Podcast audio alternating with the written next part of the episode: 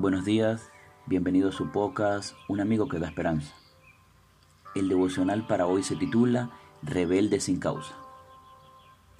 Ojalá siempre tuvieran tal corazón, que me temieran y guardaran todos los días todos mis mandamientos, para que a ellos y a sus hijos les fuera bien para siempre. Deuteronomio capítulo 5 versículo 29. Rebelde sin causa es el título de una película norteamericana dirigida por Nicholas Ray en la década de los 50. En ella, el protagonista, Gene Starr, ejemplifica a un adolescente con un intenso anhelo de libertad. El rechazo de las reglas establecidas por la sociedad lo lleva a verse envuelto frecuentemente en distintas peleas y conflictos. El personaje se destaca por el deseo de libertad, expresado a través de la oposición a las leyes. Pero, ¿se contraponen las leyes a la libertad? ¿Qué significa sentirse libre? Para Gene Starr, la libertad es verse libre de todo límite.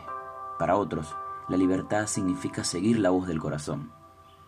Para el escritor estadounidense Eric Hoffer, premiado con la Medalla Presidencial de la Libertad de Ronald Reagan, sentirse libre tiene que ver con escaparse aunque sea de la sartén al fuego.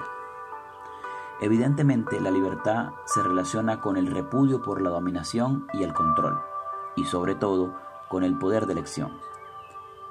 Pero el afán humano de la búsqueda de libertad es común que muchos caigan esclavos de sus propios deseos, de sus apetitos, del libertinaje o la concupiscencia.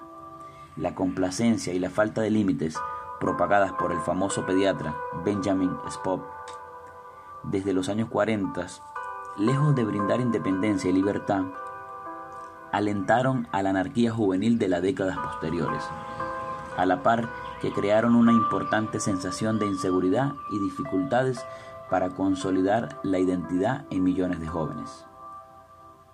Por el contrario, las reglas que Dios proveyó provienen de una sabiduría infinita, y tienen el propósito de hacer felices a sus hijos. El texto bíblico de hoy proclama las intenciones de Dios al prescribir sus reglas y mandamientos.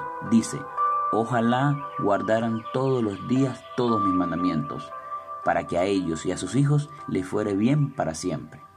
Porque Jesús afirmó, yo he venido para que tengan vida y para que la tengan en abundancia. Te proponemos en este día meditar en el propósito de Dios al disponer sus leyes y mandamientos en relación con nuestra salud integral. Como un padre tierno, anhela el bienestar de sus hijos y desea vernos crecer en todo su potencial. Podemos ejercer el poder de elección, escogiendo lo mejor, es decir, conociendo y siguiendo sus instrucciones. Entonces podremos decir, y andaré en libertad porque busqué tus mandamientos. Que el Señor te bendiga y nos vemos mañana para un nuevo devocional.